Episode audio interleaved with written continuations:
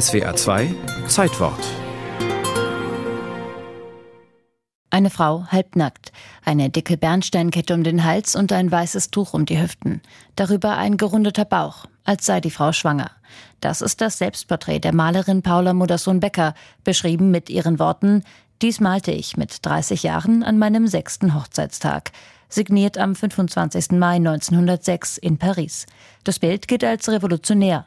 Die Modersohn-Becker-Biografin Barbara Beuys weiß warum. Dass sie einen Akt gemalt hat, ist eine Pioniertat. Es waren nur immer Männer, die Akte malten. Und gleichzeitig hat sie ausgedrückt mit diesem Andeutung von Schwangerschaft, ich kann beides sein. Ich kann eine Frau sein, ich kann Kinder bekommen, ich kann aber gleichzeitig Künstlerin sein. Zu dem Zeitpunkt, als sie das Bild malte, war Paula Modersohn-Becker nicht schwanger. Sie hatte sich sogar gerade von ihrem Mann, dem berühmten Landschaftsmaler Otto Modersohn, getrennt und damit noch etwas getan, das zur damaligen Zeit nicht üblich war.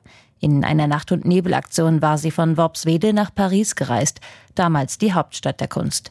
Damit wollte sie aber nicht das eine, ihre Ehe, gegen das andere, ihre Freiheit als Künstlerin ausspielen.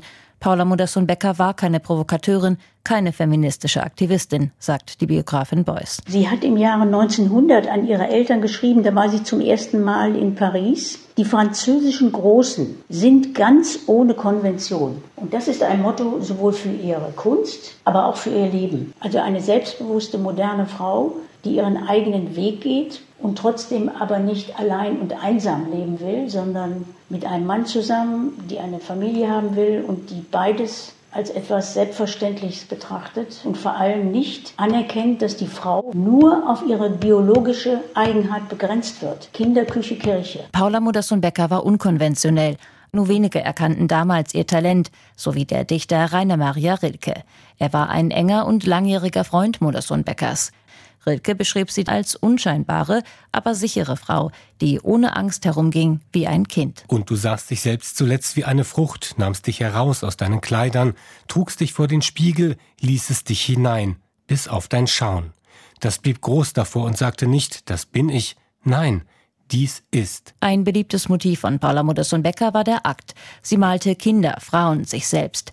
Dass sie als Frau nackte Menschen malte, war ungewöhnlich und auch wie sie ihre Motive darstellte, passte nicht in die Zeit.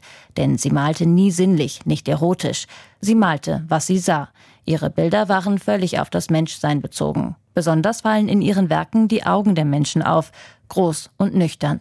Noch heute könne die Kunst von ihr lernen, findet der Berliner Künstler Ercan Arslan. Er hat sich viel mit Paula Modersohn-Beckers Bildern beschäftigt. Die Darstellung des weiblichen Körpers orientiert sich vor allem nach pornografischer und Werbeästhetik. Wir als Künstler müssen uns mehr mit Paula Modersohn-Becker auseinandersetzen. In ihrem Realismus hat sie sich selbst erforscht, ohne sich zu idealisieren. Nackt und rau, eine ganz große Künstlerin. Paula Modersohn-Beckers Bedeutung wurde erst nach ihrem Tod erfasst. Sie hinterließ aus 14 Jahren Schaffenszeit mehr als 750 Gemälde.